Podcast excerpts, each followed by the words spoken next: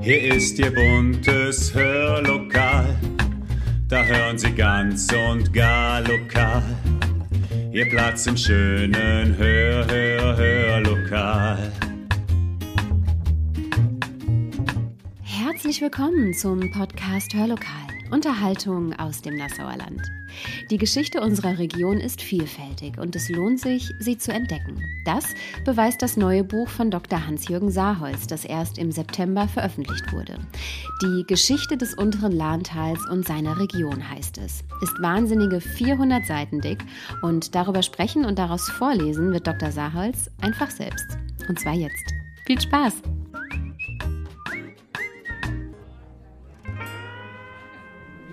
Und da sind wir am Sonntagmorgen, liebe Zuhörerinnen und Zuhörer. Naja, eigentlich ist es Donnerstagabend und wir sind in der AWO in Nassau, wo der Geschichtsverein Nassau zu einer Lesung eingeladen hat. Zu einer Lesung von Dr. Hans-Jürgen Saarholz, der ein 400-Seiten-Werk geschaffen hat. Ein Werk über die Geschichte des unteren Lahntals unglaublich detailliert, hervorragend bebildert und sehr in die Tiefe gehend, von der Vor- und Frühgeschichte über das Mittelalter und die frühe Neuzeit bis hin ins 19., 20. und 21. Jahrhundert. Der Veranstaltungsraum der AWO, Sie hören es im Hintergrund, ist gut gefüllt und inzwischen bis auf den letzten Platz besetzt. Und alle warten darauf, dass es losgeht. Wie schön, dass Dr. Saarholz ein paar Minuten Zeit gefunden hat, um auf unsere Fragen einzugehen. Herr Dr. Hans-Jürgen Saarholz, Sie sind heute der Mann der Stunde sozusagen hier für die Lesung in der AWO in Nassau, denn Sie haben jetzt erst im September, ganz frisch also, ein neues Buch veröffentlicht oder eher ein Werk, wie Herr Baum es eben genannt hat, 400 Seiten stark mit dem Titel Geschichte des unteren Lahntals und seiner Region. Wie kam Sie denn überhaupt dazu, sich genau auf dieses Thema zu fokussieren? Was fasziniert Sie daran? Ich stamme hier aus der Gegend, ich bin hier geboren und aufgewachsen, aber richtig interessiert habe ich mich für meine Heimat erst, als ich im fernen Mainz äh, Geschichte studiert habe. Ne? Da fing ich an, mich hier für die Region intensiver zu interessieren. Das war so Anfang der 80er Jahre und seit der Zeit beschäftigt mich das in größeren und kleineren Veröffentlichungen, habe ich da auch immer wieder mal was geschrieben und ähm, ja, so ist das dann im Laufe. Aber man kann nicht sagen, ich habe so und so viele Jahre daran gearbeitet, aber es zog sich halt lange hin. Und jetzt, seitdem ich Rentner bin und Zeit, mehr Zeit habe, ist es dann endlich zu einem richtigen Buch geworden. Sie haben aber ja trotzdem irgendwann wirklich angefangen, sich hinzusetzen und zu überlegen, welche Themen, welche Kapitel soll es geben und wirklich auch angefangen zu schreiben. Dieser ganze Prozess, können Sie den denn in einen Zeitrahmen fassen? Kann ich leider auch nicht. Das war immer wieder mal, dass ich dran gearbeitet habe, weil ich immer mehrere Projekte habe, an denen ich dran bin. Und dann mache ich da mal ein bisschen was und da mal ein bisschen was. Äh, die Struktur ergibt sich einfach von dem, was ich mir so als Historiker vorstelle, mit den großen zeitlichen Abschnitten, mit den thematischen Bereichen, Herrschaft, Politik, Wirtschaft, Gesellschaft und so. Ne? Daraus ergibt sich halt die Struktur und die Fragen, die man eben heute so an die Geschichte stellen. Jede Generation stellt sich ja so ihre eigenen Fragen an die Geschichte und so ist es heute eben auch. In 50 Jahren oder auch in 30 Jahren wird es wieder ein bisschen anders aussehen. Hatten Sie während Ihrer Recherche auch mal wirkliche Aha-Momente, wo Sie selber wieder was Neues gelernt haben und dachten, Mensch, das ist, das ist vielleicht witzig oder das ist eine besondere Geschichte, die Ihnen auch so selbst in Erinnerung geblieben ist? Ähm, man lernt auch viel über seine eigene Heimat. Ähm, ich denke jetzt nur mal ein Beispiel. Ähm, das, das, wusste ich natürlich, dass sich die Region landschaftlich, dass sich das Landschaftsbild sehr stark verändert hat im Laufe der Geschichte durch das Einwirken der Menschen, durch die Arbeit der Menschen.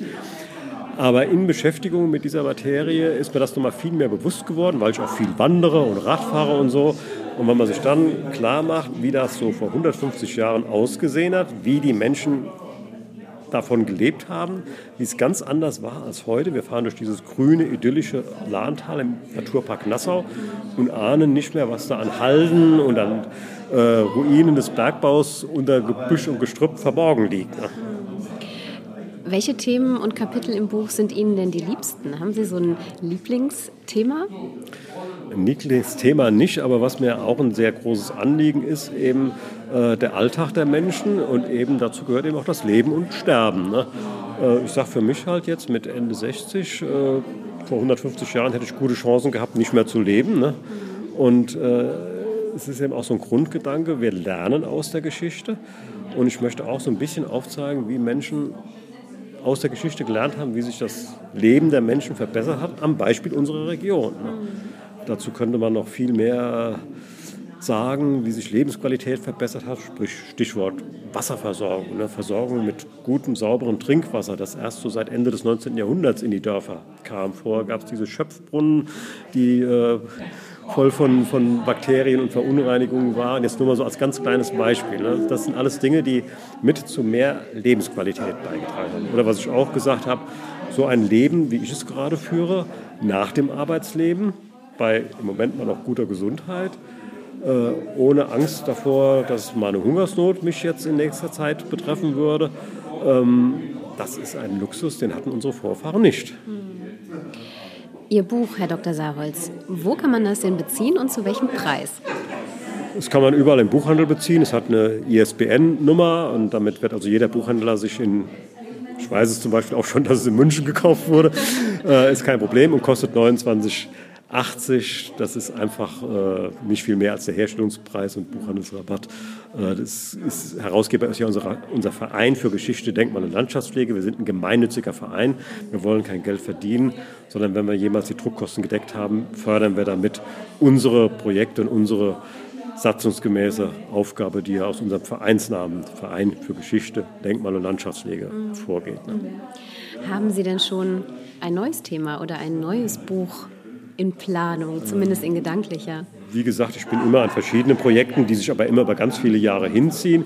Seit vielen Jahren beschäftige ich mich auch unter anderem mit Kurorten. Ich war ja lange Zeit auch beschäftigt äh, mit der Welterbebewerbung der Great Spa Towns of Europe. Und da ist ein Thema, das mich privat interessiert. Kurorte, Heilbäder im Mittelalter. Das geht dann natürlich nicht mehr speziell um unsere Region, sondern in ganz Mitteleuropa zumindest mal. Und das werde ich jetzt mal wieder aufgreifen, auch ein bisschen intensiver bearbeiten. Vielen herzlichen Dank. Gerne. Vielen Dank, Dr. Hans-Jürgen Saarholz. Und jetzt hören wir mal rein in die Lesung, wo uns der Autor mitnimmt in die Zeit, in der auch Nassau Stadtrechte bekam.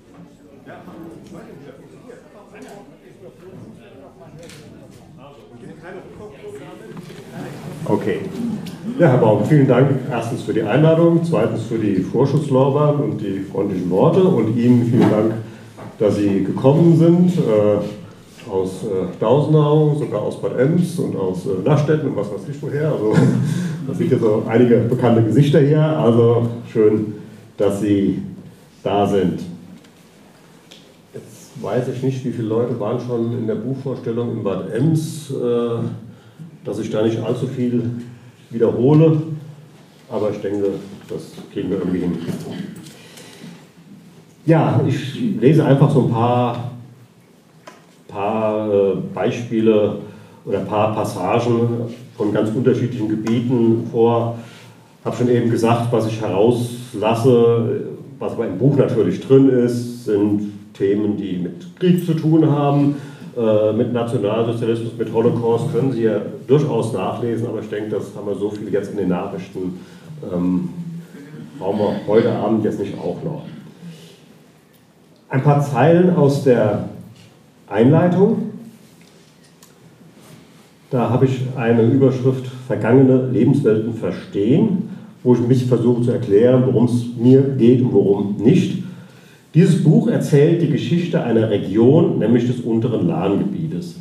Seine ganze Geschichte zu erzählen, vom Leben der Menschen früherer Zeiten, von ihren Mühen ums tägliche Brot, ihren Sorgen und Freuden, das wäre ein gutes Vorhaben gewesen. Dazu hätte man jedoch an vielen Stellen viel tiefer eindringen müssen. Die Quellen hätten das, längst, äh, hätten das hergegeben, längst nicht überall, aber eben doch an vielen Beispielen eingehender, als es hier in diesem Buch geschehen ist, hätte man zum Beispiel Bauern des 18. Jahrhunderts bei ihrer Arbeit und an ihrem Feierabend begleiten können. Ebenso die Bergleute unter Tage. Genauer hätte man sich in den Wohnstuben der Menschen umschauen oder dem Verhör einer als Hexe angeklagten Frau beiwohnen müssen. Lohnend wäre es gewesen. aber dann wäre aus dem einen Band ein mehrbändiges, voluminöses Werk geworden und nicht die beabsichtigte, übersichtliche Gesamtdarstellung. Das Buch soll zeigen, dass die Region eine Geschichte hat und dass es sich lohnt, ihr nachzuspüren. Wenn es auch nicht annähernd die ganze Geschichte erzählen kann, so soll es doch Einblicke geben und helfen, historische Zusammenhänge und Entwicklungen zu verstehen.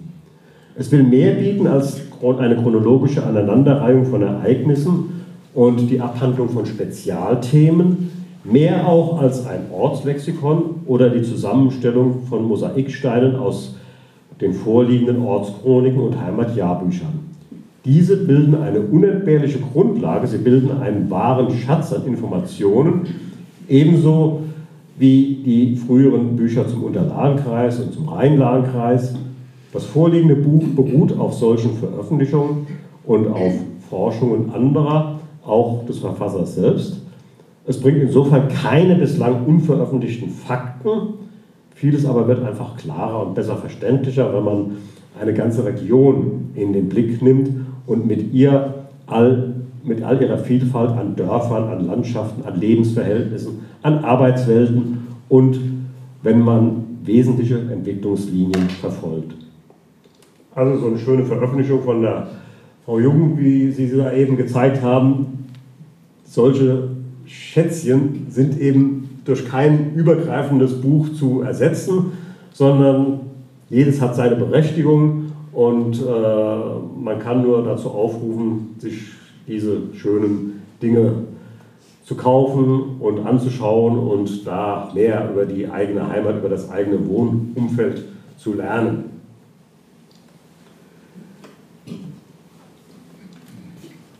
Ein paar Bemerkungen, die ich auch bei der Buchvorstellung gesagt habe. Geschichte gliedern wir ja in große Zeitabschnitte. Ich habe versucht, die Hauptüberschriften so zu gestalten, dass Sie eine Ahnung davon erhalten, worum es in den einzelnen Kapiteln geht.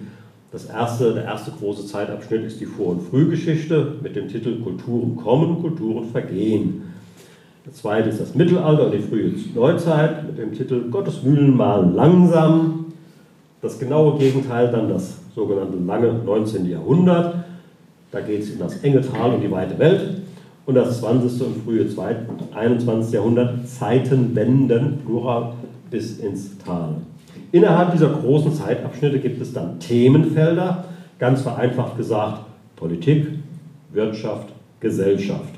Dahinter verbergen sich jeweils Themen, die in der Geschichte relevant waren und es noch heute sind, etwa Herrschaft und politische Teilhabe, Arbeit und Auskommen, Leben und Sterben, Kirche und Welt. Kaum jemand wird ein solches Buch von vorne bis hinten lesen wie einen Roman. Anhand des Inhaltsverzeichnisses kann man schauen, ob und was einen vielleicht interessiert. Sie können aber auch ganz anders einsteigen. Dazu brauchen Sie etwa 20 Minuten Zeit. Am Ende eines jeden dieser großen Zeitabschnitte gibt es einen ganz kurzen Text mit dem Titel Blick auf das Zeitalter. Vielleicht macht Sie das dann neugierig ähm, auf das eine oder andere Unterkapitel, das Sie sonst vielleicht gar nicht aufschlagen würden.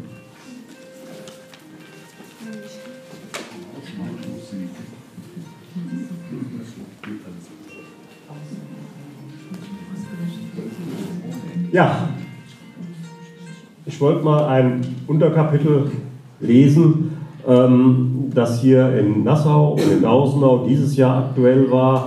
675 Jahre Stadtrechte, das nächstes Jahr in Bad Ems wieder aktuell wird, 700 Jahre Stadtrechte. Und daran sehen Sie vielleicht auch so ein bisschen, wie das mit dem Buch hier gemeint ist. Es geht eben nicht um einzelne Orte, sondern ein Thema mal etwas übergreifend zu betrachten und zu sehen, was hat das denn hier für unsere Gegend bedeutet.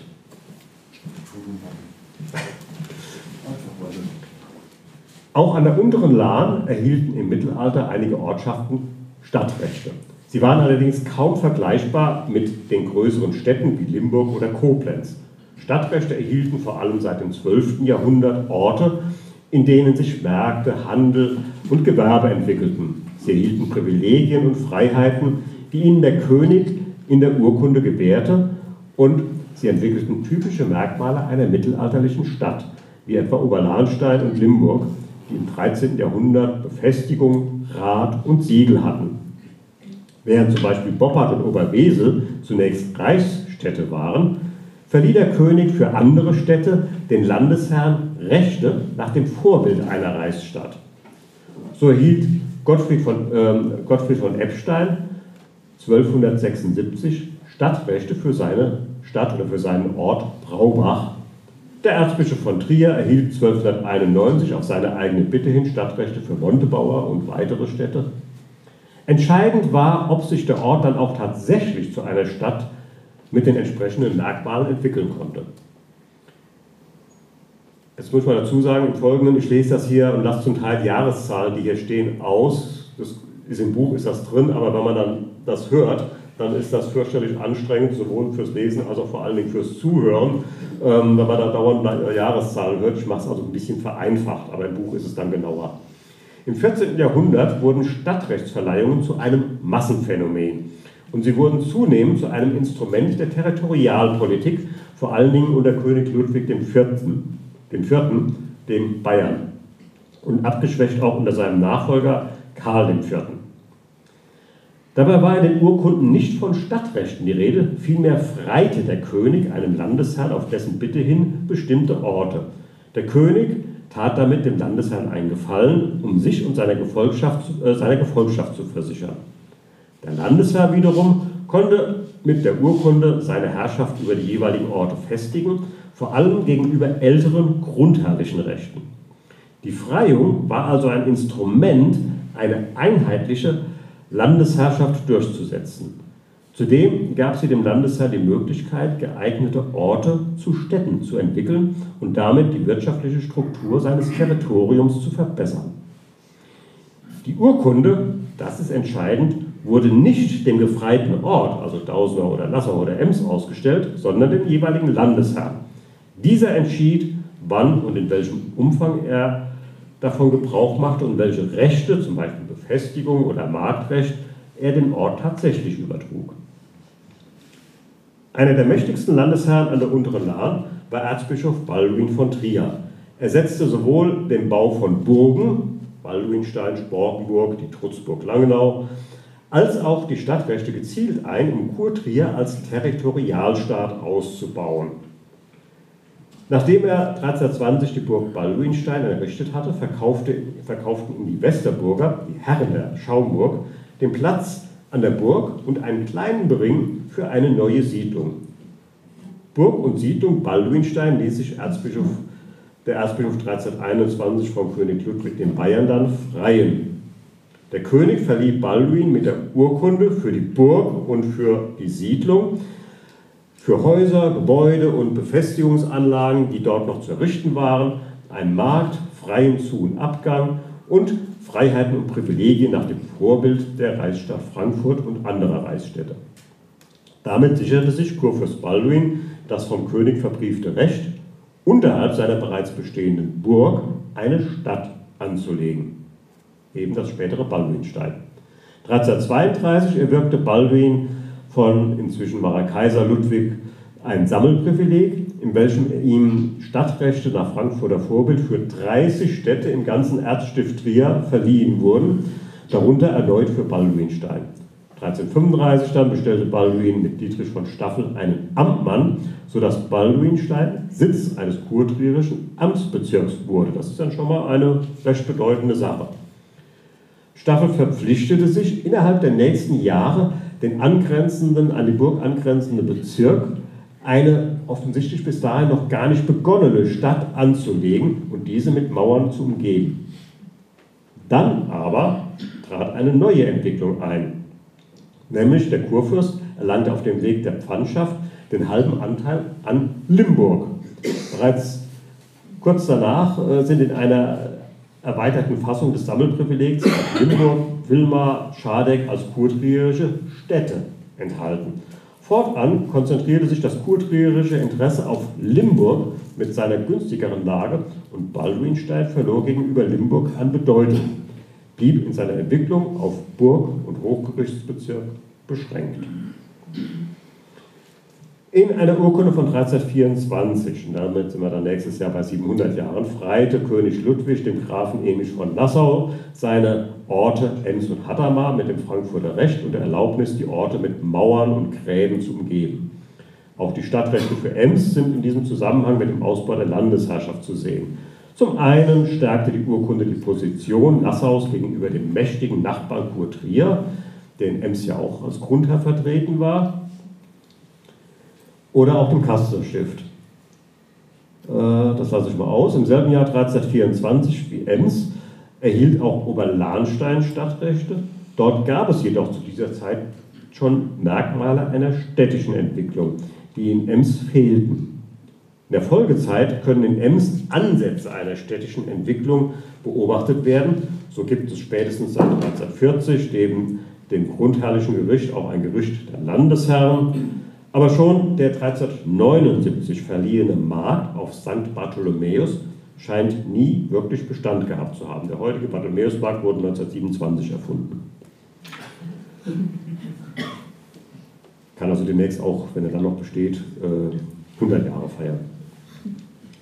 Dagegen wurde spätestens um die Mitte des 14. Jahrhunderts auf dem Emser Bad, also die Einheimischen wissen ja, es gibt das Dorf Ems und das Bad Ems, das hatte lange Zeit nicht viel miteinander zu tun, äh, da wurde direkt über den Thermalquellen ein steinerner Turm errichtet, dem später ein weiterer Turm und Mauern und Tore folgten, die dem Bad im 15. Jahrhundert den Charakter einer kleinen befestigten Anlage gaben, wie es zum Beispiel der Merianstich zeigt. Es ist also denkbar, dass die Grafen von Nassau mit diesen Stadtrechten von 1324 auch das Recht erwerben wollten, ihr aufstrebendes bald darauf auch von anderen Grafen und Erzbischöfen besuchtes Bad zu sichern. Im Jahr 1348, das kennen Sie jetzt zu Genüge, übertrug der König und spätere Kaiser Karl IV. den Grafen Adolf und Johann von Nassau das Recht, Nassau, Scheuern und Dausenau äh, als drei Städte anzulegen und auch zu befestigen. Die drei Städte sollten alle Recht, Gericht, Stock und Galgen, also die Hochgerichtsbarkeit,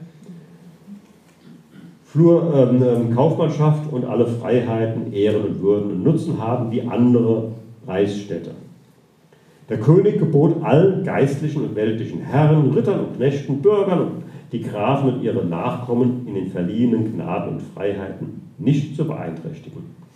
Mit der Urkunde konnten die Grafen von Nassau also klar landesherrliche Gewalt gegenüber den älteren grundherrlichen Rechten durchsetzen und die Einwohner ihrer eigenen gräflichen Gerichtsbarkeit unterwerfen. Aber auch für die gefreiten Orden lassen sich Folgen nachweisen. 1355 stellte Graf Adolf von Nassau den Gemeinden Nassau und Dausenau, von Steuern ist nicht mehr die Rede, eine Urkunde aus, in der er die vom Kaiser verliehenen Freiheiten bestätigte und bekundete, dass Schultheiß, Schöffen und Gemeinde ihr Recht in der Reichsstadt Frankfurt holen durften und, wenn es Anlass gab, dort auch in Berufung gehen konnten. Zudem gestattete der Graf ihnen, samstags einen Wochenmarkt abzuhalten, den er unter seinen Schutz stellte. Wie sich die drei Orte nun entwickelten, lässt sich fast nur aus späteren Quellen erschließen. Alle drei blieben agrarisch geprägt, jedoch erwähnen die Urkunden der Burgfrieden im 15. Jahrhundert in Nassau auch Wirte, Krämer, Schmiede und andere Handwerker. Nassau erhielt dann 1476 einen Jahrmarkt auf St. Matthäus, während in Dausenau Landwirtschaft und Weinbau die Haupterwerbquellen blieben. Ein Merkmal einer Stadt ist immer die Befestigung. Für Nassau und Dausenau sind bereits 1324 Tore erwähnt, jedoch heißt es lediglich, dass die Grafen die Tore geöffnet werden sollen, wenn sie sich in den Orten aufhalten, dass sie also einen Anspruch auf Einlass und Unterkunft hatten. Das heißt nicht, dass da tatsächlich schon Tore standen. Zudem waren viele ländlichen Gemeinden mit Wald und Graben und einer Palisade umgeben. Das galt auch für Nassau. 1359 soll Graf Johann von Nassau-Merenberg Dausenau und Nassau befestigt haben. In Nassau diente 1372 die Kirche und der Pfortenturm als Schutz, als sich Graf Rupert von Nassau-Sonnenburg und Johann von Nassau-Dillenburg befehdeten. Da komme ich gleich nochmal kurz drauf zurück. Vielleicht wurden noch im 15. Jahrhundert steinerne Türme und einzelne Mauerabschnitte errichtet, aber erst 1546 wurde die bereits dahin bestehende Palisade um Nassau durch eine Ringmauer ersetzt. nachzulesen in, seinem, in einem sehr gründlichen Aufsatz von Hugo Rosenberg. Auch Scheuern erhielt zu einer unbekannten Zeit im Mittelalter eine Mauer, von der ja noch Abschnitte erhalten sind. Dausenau, im frühen 14. Jahrhundert offensichtlich mit Wall und Graben umgeben, scheint im weiteren Verlauf des 14. Jahrhunderts die stattliche Ringmauer erhalten zu haben. Als 1432, 34 das heutige alte Rathaus gebaut wurde, stand es mit seinem lahnseitigen Bereich ja bereits auf der schon bestehenden Stadtmauer in diesem Abschnitt. Während von der Nassauer Befestigung kaum mehr als der Graue Turm und äh, ein ansehnliches Mauerstück und dann eben der Eimelsturm erhalten sind, ist in Tausenau die Ringmauer noch weitgehend erhalten. Auch kann hier die unterschiedliche Bauweise der Türme nachvollzogen werden, wie etwa der runde Katzenturm oder der von drei Seiten gemauerte, auf der Innenseite mit Fachwerk ausgeführte Ackersturm. In der dicken Dausauer Chronik sind sehr schöne Zeichnungen vom Stefan Fischbach sehr schön erläutert äh, zu diesen einzelnen Türmen. Dazu gehört dann natürlich auch der schiefe Turm, der begann sich aber bekanntlich erst zu neigen, nachdem um 1830 die Straße ausgebaut wurde und die benachbarte Pforte abgetragen wurden und sich dann das Niveau, äh, das Niveau der Straße gesenkt wurde. Die Grafen von Dietz als, äh, und äh, von Nassau-Hattermer als deren Vormund erwirkten im Jahre 1329 Stadtrechte für ihre Residenz Dietz. Diese war zudem seit 1289 Sitz eines Stiftes und das ist immer eine wichtige Sache. 1303 soll es bereits äh, von einer Dietzer Münze, von Zoll, Bannbein und von jüdischen Bewohnern die Rede gewesen sein. Anders als in den bisher genannten Fällen, etwa Baldwinstein, trug Dietz also durchaus bereits Züge einer Stadt, als der Kaiser Ludwig Dietz Stadtrechte mit allen Rechten und Freiheiten äh, verlieh. Dem folgte dann das Marktrecht und bald die heute nur noch im Rest erhaltene Stadtbefestigung mit fünf Toren. Wegen der Funktion als Residenz, Residenz und als Sitz eines Stifts, aber auch wegen der relativ kleinen Feldmark dürfte das wirtschaftliche Leben bereits früh vom Kleingewerbe geprägt gewesen sein und durch den Stapel dann aber auch Dietz als Schifferstadt sich entwickelt haben. Auch Niederlahnstein erhielt im späten Mittelalter Stadtrechte, jedoch nur im Rahmen des bereits erwähnten Sammelprivilegs von 1332, also Massenware, für den kurtrierischen Landesherrn. Bereits zuvor, 1284, 86, ist in Niederlahnstein ein Gericht mit Schulters und Schöffen bezeugt, jedoch hat sich auch äh, nach 1332 keine städtische Verfassung entwickelt. Dann ist auch eine Landfeste am Lahnufer genannt, wahrscheinlich der äh, Turm der heutigen Johanneskirche. Ansonsten war der Ort mit äh, den 1388 erwähnten Graben umgeben und besaß vier Pforten, aber keine geschlossene Mauer, also ähnlich wie bei Nassau. Für die Wirtschaft wurde neben dem Weinbau dann auch die Schifffahrt sehr wichtig. Auch für den Ort Katzenellenbogen, um mal einen kurzen Ausflug auf den Einrich zu machen, hatten die Stadtrechte von 1312 nur sehr begrenzte Auswirkungen. So zeigt sich recht unterschiedliche Entwicklungen in den mittelalterlichen Städten an der Lahn. Abgesehen von Holzappel, das erst 1688 Stadtrechte erhielt und in einem anderen Zusammenhang äh, später zu betrachten ist, fallen die Stadtrechtsverleihungen an der unteren Lahn alle in das 14. Jahrhundert und damit in die Zeit der massiven Freiungen, insbesondere durch König Ludwig den Bayern. Ganz klar verfolgte Kurfürst Balduin von Trier in Balduinstein territorialpolitische Ziele. Die für ihn ausgestellten Urkunden standen hier, wie in Niederlahnstein, am Anfang einer in Aussicht genommenen Stadtentwicklung.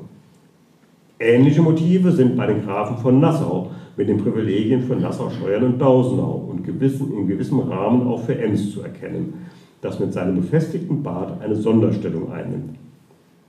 Dagegen scheinen die Stadtrechte von Dietz eine bereits in Gang befindliche Entwicklung zu bestätigen. Balduinstein und insbesondere Dausenau haben im Spätmittelalter sicherlich mehr Potenzial entwickelt, als es die spätere Geschichte vermuten lässt, während Scheuern und Niederlahnstein nicht über erste Ansätze hinauskamen. Alle Stadtrechtsorte an der unteren Lahn, von Dietz vielleicht abgesehen, gehörten zur großen Gruppe der sogenannten Minderstädte, also Orte, die nach der Stadtrechtsverleihung gewisse städtische Merkmale herausbildeten, sich damit von den umliegenden Dörfern abgrenzten, aber zumindest im Mittelalter und in der frühen Neuzeit nicht wirklich zu Städten wurden. Ähm, in dem Zusammenhang noch ein ganz kurzer Absatz.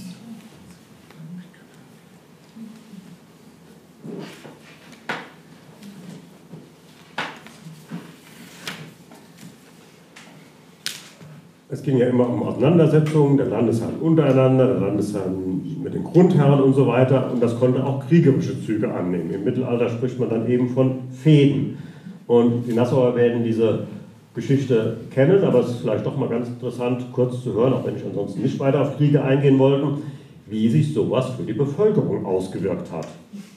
Wie sehr die Bevölkerung unter, einer, unter solchen Auseinandersetzungen zu leiden hatte, zeigen die gewaltsamen Auseinandersetzungen um Burg und Stadt Nassau im Jahre 1372 zwischen zwei nassauischen Grafen.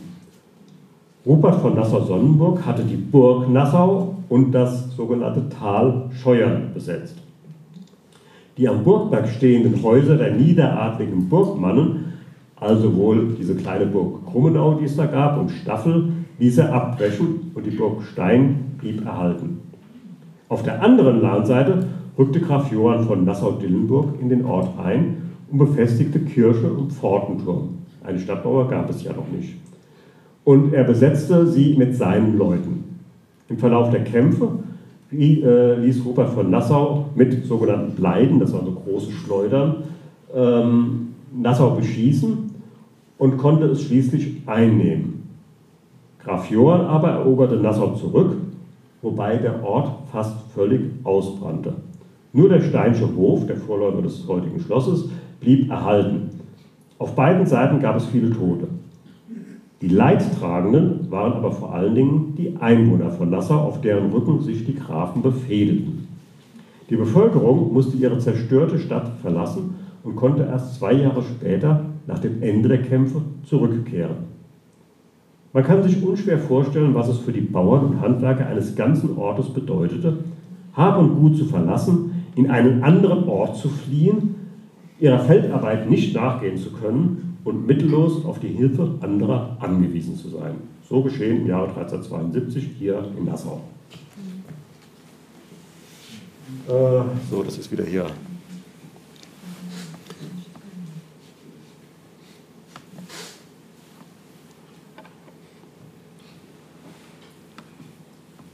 Ich lasse einfach mal im Hintergrund ein paar Bildchen durchlaufen. Ähm,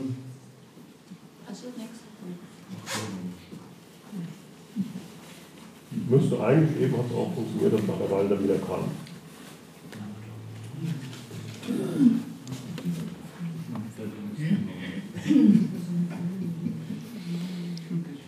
Technik.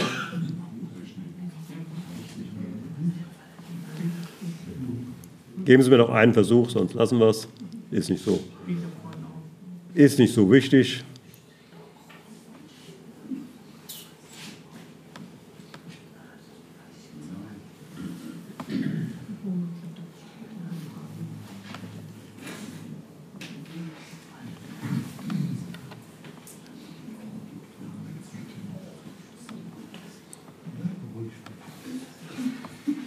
Okay, dann nicht. Macht nichts.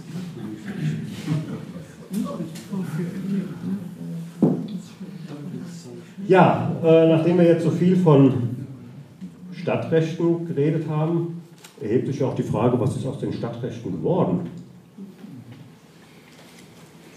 Auch dazu gibt es natürlich ein paar Ausführungen hier.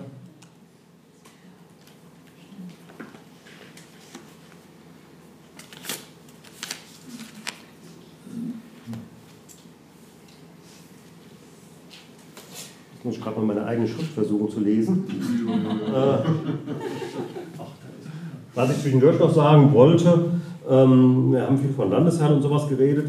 Äh, damit es einigermaßen übersichtlich ist, gibt es im Buch Karten, wo das kurz erläutert ist. Und dann einfach auch mal so eine Tabelle, wo draus zu sehen ist, welches Dörfchen zu welcher Zeit zu welchem Landesherrn gehört hat, ähm, dass man einfach nachgucken kann, wie war das. Und weil es damals einfach relevant war, war es ein evangelischer oder war es ein katholischer Landesherr. Aber das nur am Rande. Ja, die Rechte der Einwohner, welche Möglichkeiten hatten sie mitzureden, ähm, das ist dann auch erläutert und das änderte sich alles im Verlauf des 19. Jahrhunderts. Und da war ganz wichtig die Gemeindeordnung des Herzogtums Nassau aus dem Jahre 1816. Das Herzogtum Nassau war ein sehr moderner Staat, der hat sehr moderne Reformen erlassen und da ist diese Gemeindeordnung gehört eben dazu. Damit schuf es eine einheitliche kommunale Verwaltung. Sie bestimmte, dass jeder Einwohner des Herzogtums, sobald er sich in, im eigenen Haus niederließ oder auf eigene Rechnung ein bürgerliches Gewerbe betrieb, Ortsbürger seines Wohnortes war. Alle Ortsbürger waren in ihren Rechten und Pflichten gleichgestellt. Und das ist jetzt ganz wichtig. Jahrhundertelang gab es ganz verschiedene Schichten, Einwohner, Beisaß mit minderem Recht, dann der Adel, der wieder Sonderrechte hatte und so weiter. Jetzt waren alle Ortsbürger in ihren Rechten und Pflichten gleichgestellt. Frühere Unterscheidungen zum Beispiel, Beisaßen, Grundeigentümer, Witwen, diese Unterscheidungen wurden aufgehoben. Allerdings waren bestimmte Personengruppen von Rechten und Pflichten der Gemeindebürger ausgenommen, so die sogenannten Standesherren, also die Adligen, die früher die Landesherrschaft hatten, wie der Freier vom Stein, äh, Staatsdiener natürlich und Juden. Diese Ausnahmen vom Bürgerrecht wurden mit den Gemeindeverordnungen von 1848 und 1854, also immer noch in herzoglich-nassauischer Zeit, beseitigt. An der Spitze der Gemeindeverwaltung stand 1816 der Schultheiß. Er wurde vom Amt vorgeschlagen und von der Landesregierung ernannt. Weitere Organe der kommunalen Verwaltung waren die Gemeindeversammlung und das Feldgericht. Das Gemeindeedikt von 1816 machte die Einheitsgemeinde zur Grundlage. Jede Ortschaft sollte in der Regel eine Gemeinde als Verwaltungseinheit mit eigenem Schultheiß bilden. So wurden zum Teil sehr alte Gemeinschaften wie die Kirchspiele Niefern oder Augst als Verwaltungseinheiten aufgelöst. Manche bislang verschiedenen, äh, zu verschiedenen Kommunen gehörende Orte, wie etwa Kemmenau, das zum Teil nach Bad Ems, zum Teil zu Dausenau gehörte, die wurden nun erst 1816 zu einer eigenen Gemeinde mit eigenem Schultheiß. Das Gemeindeedikt machte bis auf einige Sonderrechte auch keine Unterschiede zwischen Stadt- und Landgemeinde oder Dorf. Auch wenn in den Adressbüchern in den Geme äh, die Gemeinden Dietz, Holzappel und Nassau als Stadt und Berg Nassau-Scheuern, Dausner und Ems als Flecken bezeichnet wurden. Rechtliche Auswirkungen hatte das nicht mehr. Mit dem Gemeindeedikt von 1816 waren jegliche vielleicht noch bestehenden rechtlichen Folgen der alten Stadtrechtsprivilegien aufgehoben.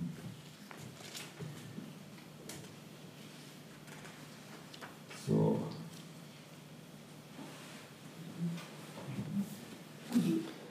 Dann noch ein ganz anderes Themenfeld.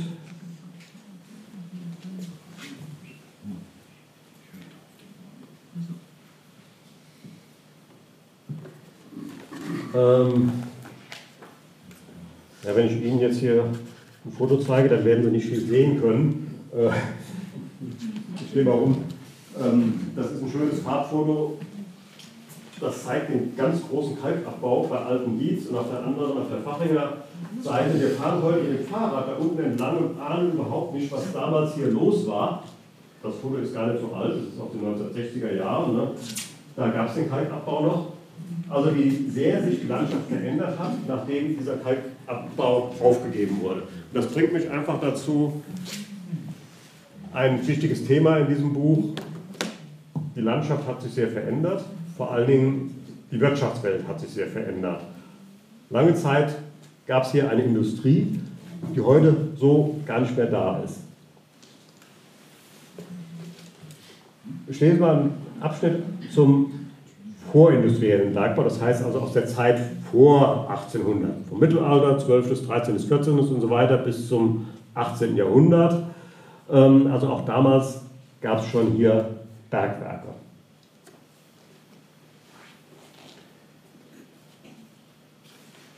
Moment, Moment.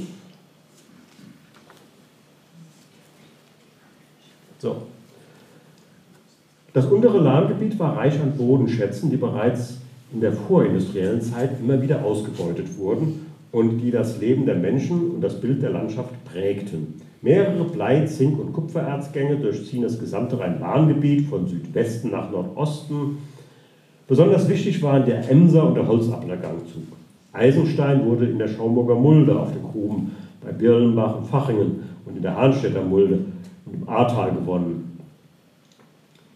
Die waldreichen Berghänge lieferten mit dem Holz den wichtigen Rohstoff für die Verhüttung der Erze. Die Seitenbäche der Lahn, zum Teil auch der Fluss selbst, lieferten die Antriebsenergie für die Blasebälge der Hüttenwerke, für die Hammer- und Pochwerke. In ihnen trieb ein Wasserrad über einen Wellenbaum einen schweren Hammer, mit dem man Eisen schmieden konnte. Mittelalterliche Silbergruben. Wenn es bei Friedrichshagen oder Ems einen bescheidenen römischen Bergbau gegeben hat, was noch nicht ganz erwiesen ist, so wurde er spätestens mit dem Ende der römischen Herrschaft wieder aufgegeben. Eine neue Blüte erlebte der Bergbau im Hochmittelalter. Damals entwickelten sich Städte, eine überregionale Wirtschaft und der damit verbundene Geldverkehr. Nun, im 12. Jahrhundert, wurden in ganz Europa Silbervorkommen wichtig. Die Gewinnung von Silber war ein Regal, also ein Vorrecht des Königs, der wichtigen Gefolgsleuten den Abbau gestattete. Silberbergbau, den es bislang vor allen Dingen im Harz gab, blühte auch im Schwarzwald auf, in den Vogesen, in Tirol, im sächsischen Erzgebirge. In diese Zeit fallen die ersten Erwähnungen von Silbergruben an der anderen Lahn. 1158 verlieh Kaiser Friedrich I. Barbarossa dem Erzbischof von Trier das Recht, die Silbergruben bei Ems sowie alle anderen noch zu entdeckenden Silbervorkommen im Erzstift Trier auszubeuten. Das geschah offenbar mit Erfolg, denn bald darauf, 1172, versuchten die Grafen von Nassau vergeblich, dem Erzbischof diese Rechte streitig zu machen. Also, der Kaiser verleiht das Recht zum Abbau von Silber an den Erzbischof von Trier. Es gab offenbar damals im ganzen großen Erzstift Trier nur die Emser-Gruben und er kriegt damit das Recht, überall, wo sonst noch in seinem Erzstift Gruben entdeckt werden, äh, dass sie ihm gehören. Ähnlich dann 1220 übertrug Kaiser, äh, König Friedrich II. dem Erzbischof Siegfried von Mainz die Silbergruben in Oberlahnstein und bestätigte ihm dabei das Recht über alle weiteren Erze in seinem Erzbistum. Dieses Bergwerk lag im Bereich der Kölschen Löscher am oberen Ende des Friedrichshagener Hüttentals, das ja heute zu Lahnstein gehört. Dort, wie auch auf dem Emser Blöskopf, dürften die obersten Stollen, die unter die direkt darüberliegenden Tagebau führten, auf hochmittelalterlichen Silberbergbau zurückgehen. Die Tagebaue, sogenannte Pingen, sind ebenso wie die ältesten Stollen im Gelände noch aufzufinden. Also wenn man da im Gelände rumstreut, findet man das noch. Die dritte Grube auf dem Emser Gangzug wurde ebenfalls bereits im Mittelalter ausgebeutet. 1301 verlieh König Albrecht dem Grafen Eberhard von Katzenellenbogen das Bergbaurecht in Braubach. Alle drei Gruben wurden, wie viele Gruben des Hochmittelalters, aufgegeben, als man an die Grenzen des damals technisch Möglichen stieß und mit zunehmender Tiefe des Abbaus nicht mehr das Wasser aus den Gruben befördern konnte. Im 16. Jahrhundert als man mit neuen Maschinen in der Lage war, das Wasser auch aus tieferen Gruben zu fördern, begann eine neue Blütezeit des Metallerzbergbaus in Deutschland. Die alten, aufgegebenen Silbergruben bei Bad Ems und Friedrichshagen hatten daran keinen Anteil mehr. Wohl aber begann nun der Abbau anderer Vorkommen an der unteren Lahn. Die Landesherren erließen Bergordnungen 1559 für Nassau-Katzenellenbogen, die lange Zeit Gültigkeit behielt. Die ältesten datierbaren Hinweise auf Bergbau im 16. Jahrhundert kommt aus der späteren Grube Leopoldine Luise bei Obernhof am Osthang des Gelbachtals. Dort setzt dicht unter dem Bergrücken auf der Eisenkaut äh, unter den dortigen Tagebauen der alte obere Heuwegerstollen an. In ihm fand sich eine Wettertür mit der Jahreszahl 1535. Auch unmittelbar, der unmittelbar benachbarte Holzabler Bergbau setzte auf einem alten Stollen an. Im 16. Jahrhundert ging auch im Mühlbachtal südlich von Nassau reger Bergbau um. Ein Bergmeister Gebhardt aus Eisleben richtete 1582 eine Grube bei Singhofen, auf der Millenbach, ein und ließ Erze bei Simmern erfolgreich zur Probe schwelzen. Auf der anderen Seite des Mühlbachtals, damals Rauschental genannt, bestand 1583 bei Dornholzhausen eine Kupfergrube Guter Geselle. Ebenfalls im Rauschental, im vierherrischen Einrich, gab es 1585 eine Grube Gottes Segen, deren Eigentümer die vier Landesherren waren, also der Landgraf von Hessen und die drei beteiligten Nassauer Linien. Die Grafen zeigten großes Interesse an diesem vielversprechenden Bergwerk und gestatteten den Bau einer Schmelzhütte. Vielleicht handelte es sich um die spätere Grube Rauschental und Hassendell bei Geisig. Auf diese Schmelzhütte dürfte wohl die spätere Rauschenmühle zurückgehen. Zwischen Rauschen und Augustinermühle am Berghang links des Mühlbachs sind mehrere Stollen in den Berg getrieben. Einer davon ist im vorderen Teil sehr eng. An den Felswänden finden sich Spuren von Schlägel und Eisen, dem Werkzeug der vorindustriellen Bergleute, mit dem sie jeden Meter des Stollens von Hand vorantrieben, als es noch kein Sprengpulver gab. Also wenn Sie mal in so einem vorindustriellen Stollen drin sind, das ist wirklich eng. Die haben logischerweise die nicht breiter und nicht größer gemacht, als es unbedingt sein musste. Es musste alles von Hand in den Berg getrieben werden. Und noch was, wenn Sie mal in so einem Stollen drin sind. Ähm, heute geht man da mit Taschenlampe oder mit einer modernen Grubenlampe rein.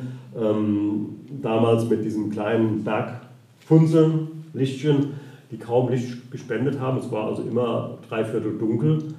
Und wenn Sie mal in so einer Grube drin sind, in so einem Stollen, und dann das Licht mal für einen Moment ganz ausmachen, dann ist es schwarz. Also so eine Dunkelheit kann man sich nicht vorstellen. Die haben wir nicht in der schwärzesten äh, mondverhangenen, wolkenverhangenen Nacht in unserem Schlafzimmer, wenn die Jalousien unten sind. Es ist nie so dunkel, wie es in so einem Stollen ist, wenn da das Licht aus ist. Auf der Koppelheck in Nassau wurde wohl um 1590 das Blei- und Kupferbergwerk Gottes Segen angelegt, die spätere Grube Pauline. Nach einiger Zeit wurde der Betrieb eingestellt und erst 1622 erneut aufgehoben. Aber auch diesem Versuch war keine Dauer beschieden. Erst im 18. Jahrhundert wurde hier kontinuierlich Erz gefördert. Kleinere Bleigruben gab es schon vor dem 18. Jahrhundert, auch bei Arzbach, wo man 1763 anschlug, oder bei Niefern die spätere Grube Bergmannstrost, die Linnebach, äh, die dann wieder in Betrieb genommen wurde. Auch im Friedrichsegener Hüttental wurde im 17. und 18. Jahrhundert zeitweise wieder im Bereich der mittelalterlichen Stollen gearbeitet, aber erst später setzte hier wieder ein dauerhafter Abbau ein, der dann bis in die Zeit der Industrialisierung führte. So, Grube Holzappel lasse ich jetzt mal aus, ebenso die, den Emser Bergbau, damit es jetzt nicht zu viel und zu lang wird. Aber eins wollte ich Ihnen noch vorlesen. Moment. Ja, Kupferbergbau. Während Eisen- und Bleierze an verschiedenen Orten des unteren Lahngebietes gewonnen wurden, gab es nur wenige Lagerstätten mit nennenswerten Kupfervorkommen. Ein Kupferbergwerk bei Frücht ist 1626 erwähnt. Wichtiger waren die Gruben bei Dausenau und Hömberg. Der älteste Hinweis auf eine, äh, ist eine Aktenaufschrift von 1655, die, Zitat, das alte Bergwerk zu Dausenau nennt. Also 1655 wurde das Kupferbergwerk bei Dausenau schon als alt bezeichnet, ohne dass wir wissen, wie alt. Aus welcher Zeit das also stammt, ist nicht zu klären. Vielleicht wurde auch diese Kupfergrube bei Dausenau in der Blütezeit des Bergbaus im 16. Jahrhundert angelegt. In die Mitte des 17. Jahrhunderts standen zwei Kupferbergwerke unterhalb Hömbergs an den Hängen zum Kaltbachtal und zum Oberbach in Förderung. Und später auch die, Grube, äh, die spätere Grube Oberberg in der Gemarkung Dausenau, die war wohl auch schon in Betrieb. Eine neue Gewerkschaft erwarb das Dausenauer Kupferbergwerk im Jahre 1699. Der obere Stollen dieser Grube ist ein besonders eindrucksvolles Denkmal vorindustriellen Bergbaus, mit einem sehr regelmäßigen, mit Schlägel und Eisen ausgearbeiteten Profil. Sehr früh errichtete die Gewerkschaft dann auch eine Schmelzhütte auf dem Gelände der späteren neuen Blumenmühle oder Minusmühle, in, kurz äh, bevor der Unterbach dann ähm, die Stadtmauer erreicht. Auch an anderen Stellen um Dausenau suchte man um 1700 nach Kupfer, da sich der gewünschte Erfolg nicht einstellte, nach Angaben der Gewerkschaft auch wegen, Zitat, Veruntreuung der Arbeiter, erwies sich der frühe Bau einer Schmelzhütte als teure Fehlinvestition. Immer wieder versuchten Gewerkschaften im Verlauf des 18. Jahrhunderts ihr Glück. Ähm, also das muss ich kurz erklären, wer es nicht weiß, Gewerkschaft ist nicht unsere heutige Gewerkschaft, sondern ist eine Vorform der Aktiengesellschaft. Das sind einfach die Teilhaber äh, an diesem Bergwerk. Immer wieder also versuchten Gewerkschaften ihr Glück im Dausenauer Kupferbergbau, aber die verfallene Schmelzhütte wurde schließlich verkauft und zu einer Mahlmühle umgebaut. Die Grube Kaldebach bei Hömberg wurde seit 1631 mit Unterbrechungen von wechselnden Unternehmern betrieben und dann wieder im 18. Jahrhundert. Einer der Stollen erreichte immerhin eine Länge von 300 Metern, aber um 1800 ruhte auch dieser Betrieb wieder. Noch weniger Erfolg war der nahen Grube Viehtrift beschieden. Dann lasse ich jetzt aus, was jetzt dann käme zum Eisenerzbergbau an der unteren Lahn, der ja sehr wichtig war. Der Name Marion ist Ihnen Begriff überall die dezentral angeordneten Eisenhütten. Aber das lassen wir jetzt mal. Was ich jetzt noch machen wollte, ist ein kleiner Abschnitt zur sozialen Bedeutung des vorindustriellen Bergbaus. Wir reden also nur jetzt über die Zeit vor der Industrialisierung, das heißt vor 1800. Die Arbeit in den Gruben war hart. Im engen Stollen arbeiteten bei spärlichem Licht, habe ich ja eben kurz erläutert, ein oder zwei Heuer als Fachleute. Auch als im 18. Jahrhundert Schwarzpulver eingesetzt wurde, blieb der Abbau Schwerstarbeit. Karrenjungen förderten in Trögen, seltener mit Schubkarren, mit Rädern, das Gestein und die Erze zum Förderschacht. Kinderarbeit war hier wie auf der Hütte normal. Über dem Schachtloch stand eine Haspel, die Knechte mit Muskelkraft bewegten, um den Förderkorb ans Tageslicht zu bringen. Da die alten Stollen meist an Berghängen ansetzten, waren sie nicht mit Fuhrwerken erreichbar.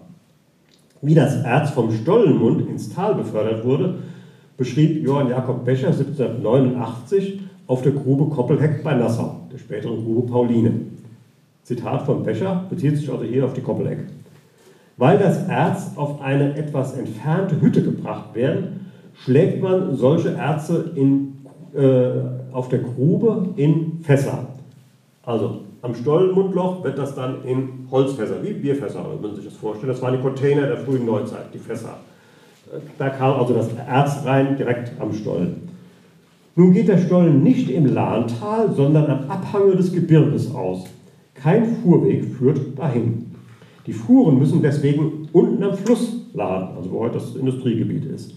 Und dahin wird ihnen die Ladung zugerollt, auf die Art, versuchen Sie sich das vorzustellen, dass man die Fässer mit Seilen umwindet, diese an einem Baum befestigt und sie so das Seil vor und nachgelassen wird, den Berg hinab, hinabrollen lässt. Wird ein Fass los, also wenn das Seil kaputt geht oder so, dann geht es gewöhnlich durch allzu schnelles Hinabrollen in Stücke. Können Sie sich vorstellen, ne? also 80 Meter über der Talsohle, Holzfass mit Eisenreifen, mit wertvollem Erz gefüllt, lasse es nach und nach runter und äh, aus irgendwelchen Gründen geht das Seil kaputt, Fass rollt, zerschellt am nächsten Baum. Dann muss ich das Erz wieder einzeln aufsammeln, aber es ist auf jeden Fall ein Verlust. So, Die Arbeitsbedingungen waren hart äh, und die harten sozialen Verhältnisse dürfen nicht mit heutigen Maßstäben gemessen werden. Der Bergbau brachte den Menschen der Region auch vielfältigen Nutzen. Die Unternehmen mussten Kirche und Schule der jeweiligen Dörfer mit sogenannten Freikuchsen, also mit freien Anteilen, am Gewinn beteiligen. Während die eigentlichen Bergleute oft aus dem Harz oder aus Sachsen zugewanderte Fachleute waren, bot sich der einheimischen Bevölkerung vielfältige Verdienstmöglichkeiten. Sie konnten die Haspeln über den Schächten betätigen und als Tagelöhner vor allem mit ihren Fuhrwerken Erz, Gestein und Holzkohle transportieren. Kinder konnten auf den Hüttenwerken Gestein sortieren und Erz waschen. Schließlich verdienten auch Gewerbetreibende und Gastwirte durch den Aufschwung. Bereits wenige Jahre nach der Wiederaufnahme des Bergbaus in Obernhof hieß es in einem Bericht der Rentkammer, dass sich bislang schlechte, die bislang schlechte Situation des in großer Armut lebenden Dorfes Obernhof verbessert habe. Während die Aufsichtsbeamten fest angestellt waren, wurden die Hauer nach Gedingen und viele Hilfsarbeiter nach Schichtlohn bezahlt. Einen Einblick in die Löhne geben die Rechnungen des Obernhofer Bergwerks im Jahre 1785. Einem Hauer blieben in der Regel bei etwa 5 bis 9 Gulden im Monat. Karrenläufer konnten bei einer Sechstagewoche im Schichtlohn etwa 4 Gulden im Monat äh, verdienen. Am unteren Ende der Lohnskala rangierten die Scheidejunge, die auf den Halden für 20 bis 30 Kreuzer im Monat, also ein Bruchteil von dem, was der Hauer verdiente, äh, das Roherz aufbearbeiteten, also zerkleinerten und von tauben Gesteinen trennten, damit es dann zum Schmelzen vorbereitet wurde. Ihre Arbeit war jeweils nur auf wenige Tage vor dem Schmelzen beschränkt und wurde nach, Abgelauf, äh, nach abgelieferten Kübeln aufbereiteten Erzes bezahlt. Ähnlich war es bei den Waschkindern, darunter auch Mädchen, die in flachen Wasserbecken das Erz durch ständiges Bewegen wuschen. Ihr Verdienst lag im Januar 1785 zwischen 19 und 48 Kreuzer, während der Aufseher, Hallensteiger Johannes Lotz aus Obernhof, auf 8 Gulden im Monat kam. Einige Beispiele mögen zeigen, wie die Belegschaft der Bergwerke in der zweiten Hälfte des 18. Jahrhunderts wuchs. Die Grube Leopoldine Luise in Obernhof da stieg sie also von 8 Mann im Jahre 1766 knapp 20 Jahre später auf 65 Mann. In Bad Ems von 16 im Jahre 1761 auf etwa 120 1792. Und den Rekord hält Holzappel. Vier Bergleute waren es im Jahre 1761, 265 im Jahre 1779.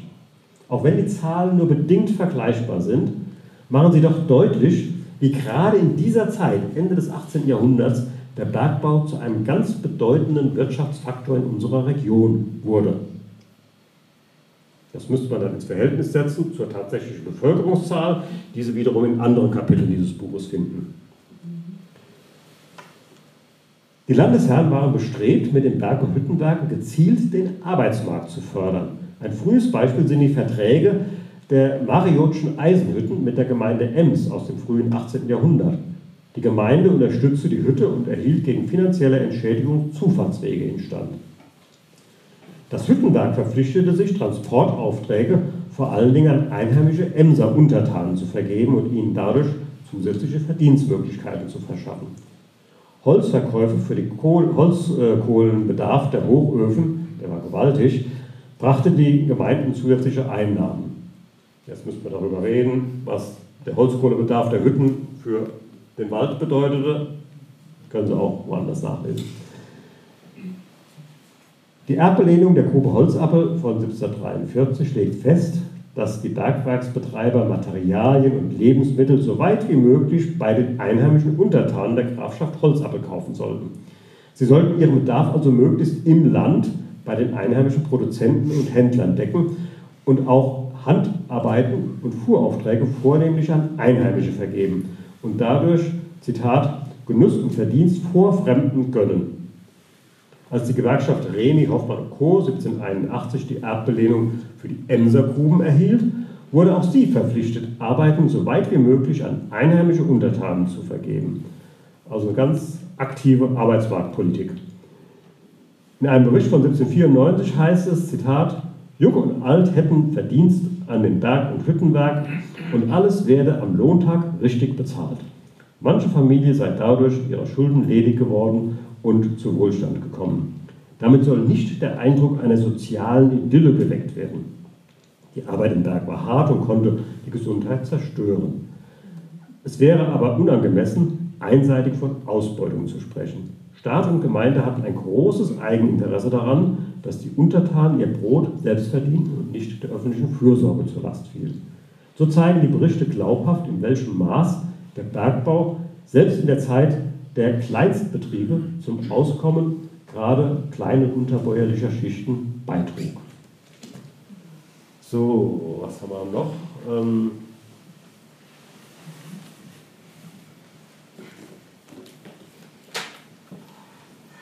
Geht's doch? Oder habe ich sie jetzt erschöpft und erschlagen?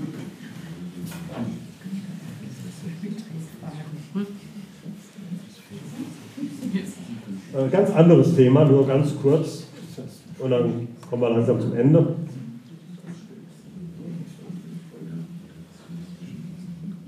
Kommunale Ordnung zieht sich durch die Jahrhunderte. Auch was sich in jüngster Zeit getan hat, wird natürlich hier äh, kurz geschildert, die Bildung der Verbandsgemeinden 1972 und wie sich das Ganze dann wieder vor wenigen Jahren erst geändert hat, wie kurzlebig das Ganze war. In dem Zusammenhang ganz nebenbei, dass wir also jetzt mit der Maren Busch in der Verbandsgemeinde Dietz zum ersten Mal eine Frau als Bürgermeisterin haben. Äh, Thema Frauen in der politischen Teilhabe auch nur kurz und ohne die Jahreszahlen, die dann hier stehen, mit einer Ausnahme. Früher als in den Verbandsgemeinden standen Frauen an den Spitzen einzelner Ortsgemeinden. Meines Wissens war Erika Krause, 1979 bis 1983 Ortsbürgermeister von Bescheln, die erste Frau in unserer Region, die in dieser Position war. Ihr folgten dann Renate Lenz-Fuchs als Stadtbürgermeisterin von Dietz, Rosemarie Schmidt, Dessighofen äh, und dann ein paar andere, also das nur als äh, paar Beispiele. Aber auch im Jahr 2022 wurden nur acht von 21 Städten und Gemeinden der Verbandsgemeinde Bad Ems-Nassau und der Verbandsgemeinde Dietz von Frauen regiert. So, das dazu. Noch ein wieder aktuelles Thema, das sich auch immer wieder so durchs Buch zieht. Ähm Moment, jetzt muss ich wieder hier etwas genauer gucken.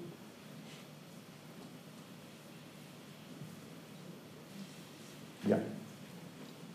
Äh, Migration ist auch eine Sache, die es seit Jahrhunderten gibt und heute wieder oder noch aktuell ist.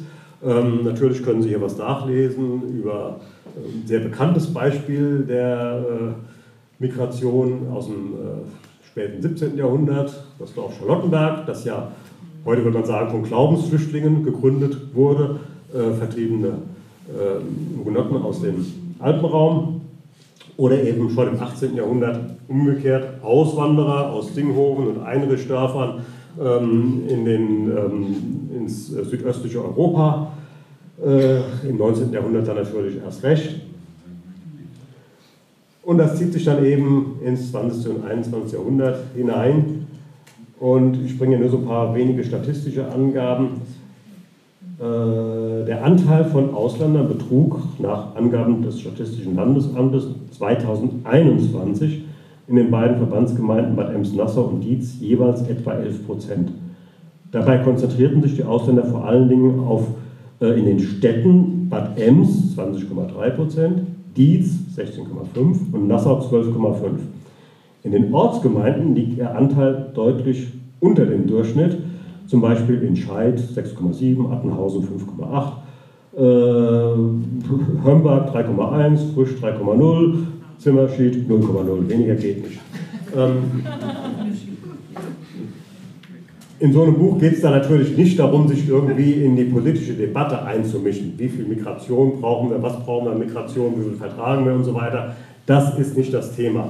Sondern es geht auch hier, wie in vielen anderen Bereichen, darum, einfach zu zeigen, wie sich große Entwicklungen auch hier in der Region auswirken und wie sie sich auch unterschiedlich auswirken. Etwa das Beispiel die Städte an der Lahn und eben die Ortsgemeinden. Ne?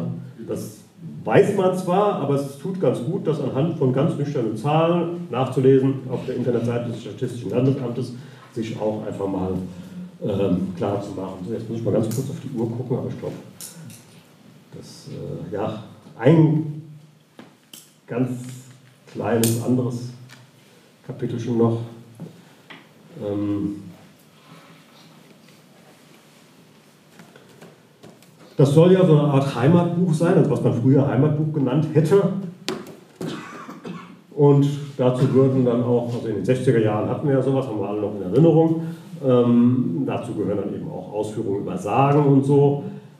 Hier habe ich nur ein paar ganz wenige ausgewählt und ganz kurz dargestellt, aber vor allen Dingen was Allgemeines dazu gesagt, was man sich einfach gar nicht so klar macht und was uns im Schulunterricht früher natürlich auch nicht so gesagt wurde.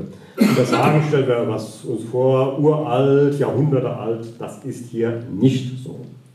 Aus der Region sind viele Sagen bekannt und in zahlreichen Sammlungen niedergeschrieben. Allerdings sind sie durchweg nicht alt, in dem Sinne, wie wir das verstehen.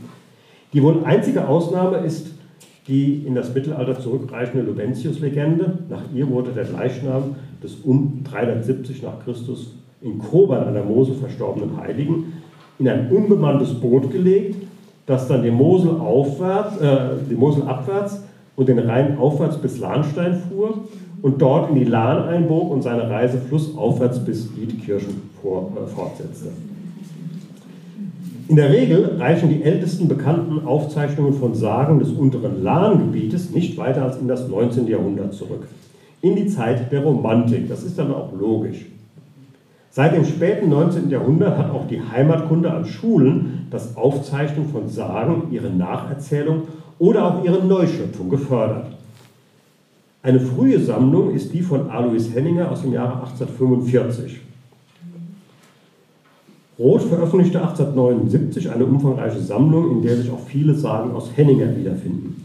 Und Christian von Stramberg nahm viele Erzählungen in seinem Reinen Antiquarius von 1853 auf und nutzte auch literarische Vorlagen, die gar keinen Bezug zur Region haben und die er mit lokalen Bezügen erstmal ausstattete.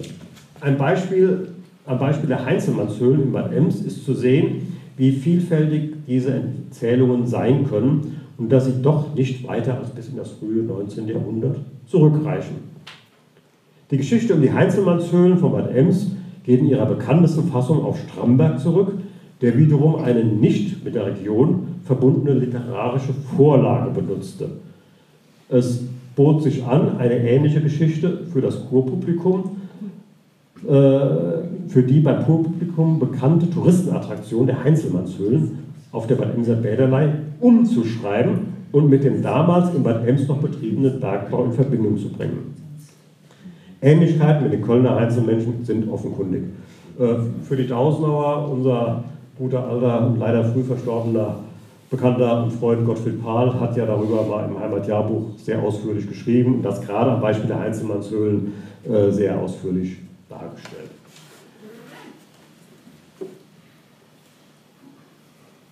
Ich habe dann ein paar Beispiele von solchen Sagen aus der unteren Laden genannt, also wo wir gerade bei Tausender waren.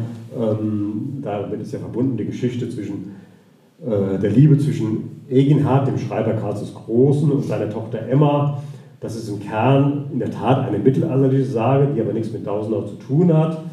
Und Henninger erzählt sie 1845 und gibt ihr dann den lokalen Bezug zu äh, Dausenau und demnach ließ der erzürnte Kaiser das Liebespaar in eine Turmruine in Dausenau einkerkern, bis er sie dann schließlich äh, entließ. Dann weitere Beispiele vom Gabelstein äh, gibt es äh, bei Kramberg, da gibt es Sagen, oder im Ahrtal und so weiter. Ein paar wenige Beispiele nenne ich halt hier.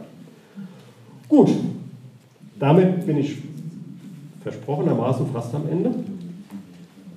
Aber eins ist mir noch wichtig, und zwar hatte ich ja gesagt, es gibt immer am Ende eines Zeitabschnittes so einen ganz kurzen Textblick auf das Zeitalter. Und ich möchte Ihnen zum Abschluss einfach vorlesen ähm, den Blick auf das Zeitalter für die Zeit Mittelalter, frühe Neuzeit, also für die Zeit um, ich sage jetzt mal, 12. bis 13. Jahrhundert bis um 1800. Also all das, was vorher in einzelnen Kapiteln aufgedröselt wurde, versuche ich hier nochmal so ein bisschen auf den Punkt zu bringen. Der hier behandelte Zeitraum umfasst im Grunde mehrere Zeitalter. Zwei große Epochen der Geschichte, nämlich das Mittelalter und die frühe Neuzeit. Aus den eingangs genannten Gründen, in der Einführung stand das dann, wurden sie hier zusammengefasst. Die konkreten Lebensverhältnisse in der frühen Neuzeit können wir uns heute nur schwer vorstellen. Beim Versuch, sie zu verstehen, dürfen wir nicht heutige Maßstäbe anlegen.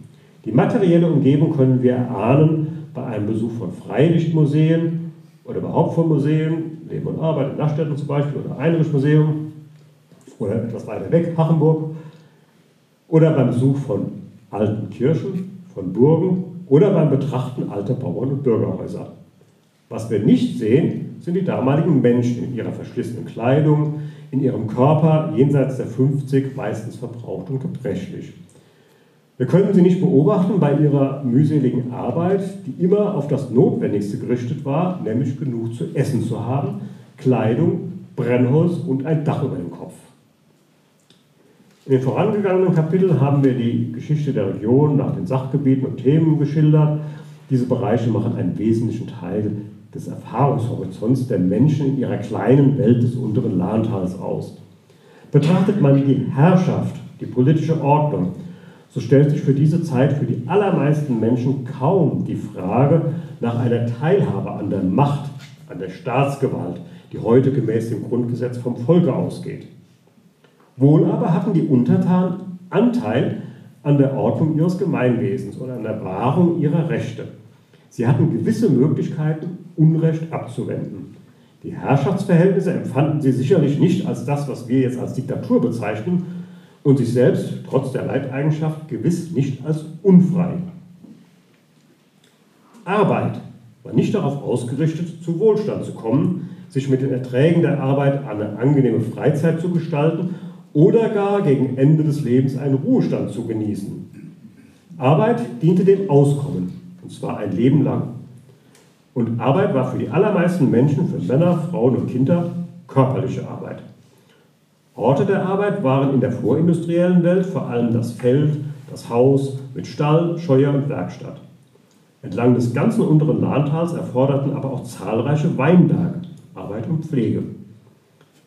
Darüber hinaus war die Region eine vorindustrielle Gewerbelandschaft.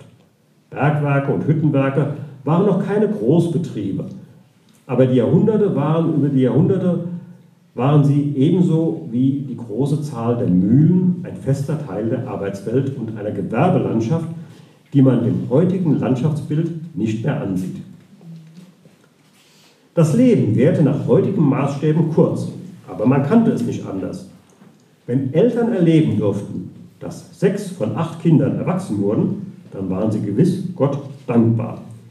Und wenn sie selbst mit über 60 Jahren noch nicht gebrechlich waren, ebenso. Zum Leben gehörten damals wie heute Freude und Leid. Die Begegnung mit anderen Menschen in der Schule, nach der Kirche, bei der Arbeit, auf der Kirchweih.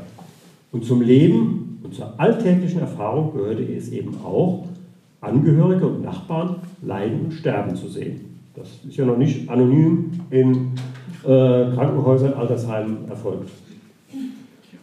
Durchbrochen wurde der Alltag in jeder Generation von Erfahrungen, die wir heute als traumatisch bezeichnen würden. Ein Dorfbrand, bei dem das gesamte Hab und Gut verloren ging. Eine Seuche, die in kurzer Zeit viele Menschen dahin raffte. Hagel, der die Ernte vernichtete eine Missernte mit der fast unweigerlich folgenden Hungersnot und von Zeit zu Zeit besonders schwere Kriegsnöte, die Erfahrung von Gewalt und Schutzlosigkeit, das waren Herausforderungen, die den wenigsten Menschen im Verlauf ihres Lebens in den damaligen Jahrhunderten erspart blieben. Zum Erfahrungshorizont gehört auch Gerechtigkeit und Unrecht. Damals wie heute gab es eine große Bandbreite sozialer Ungleichheit. Aber auch Beisaßen, Landarbeiter, Mägde, Knechte, Tagelöhner hätten sich nicht unbedingt als arm empfunden, solange sie in der Lage waren, sich mit ihrer Arbeit ein Auskommen zu sichern. Arm waren vor allen Dingen jene, die genau dazu nicht in der Lage waren, aufgrund des Alters oder von Gebrechen. Diese Menschen waren angewiesen auf Almosen und Mildtätigkeit oder die ihnen, ähm, ohne die ihnen Hunger und im Winter Kälte. Ein soziales Netz, ein Rechtsanspruch auf Hilfe, auf Obdach und Schutz gab es nicht. Aber es gab Verantwortungsbewusstsein in der Familie, in der Gemeinde, der Kirche, bei der Obrigkeit. Es gab Institutionen vom Armenpfleger bis zur Kollekte, die darauf ausgerichtet waren, Hilfsbedürftigen wenigstens das Überleben zu sichern. Kehrt man die Blickrichtung um und fragt sich, wie wohl Menschen von damals, 16. bis 17. bis 18. Jahrhundert, im unteren Nahengebiet auf unsere Zeit schauen würden, so können wir nur spekulieren. Ich habe es mal gewagt. Gewiss würden sie sich nach unserer Erfahrung von Jahrzehnten des Friedens, von Freiheit, materieller Sicherheit und Geborgenheit sehen. Und gewiss auch nach der Aussicht, mit 60, 70 und noch mehr Jahren sich guter Gesundheit zu erfreuen und nicht mehr für ihr Auskommen arbeiten zu müssen. Fließendes Wasser, Heizung, Toilette, Telefon, Waschmaschine, Auto und Rollator würden Sie sicherlich als sehr nützliche Errungenschaften willkommen heißen. Vieles weitere, von der Urlaubsreise, Internet bis zum Internet, als schöne Zutaten, als Luxus, der das Leben abwechslungsreicher und angenehmer macht. Vielen Dank.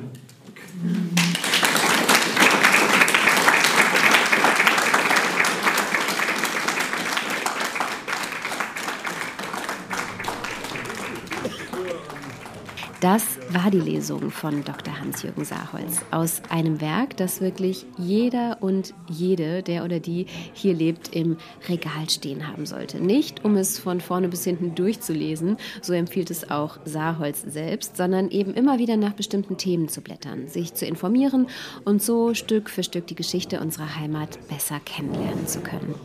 Das Buch Geschichte des unteren Lahntals und seiner Region können Sie in jedem Buchladen erwerben.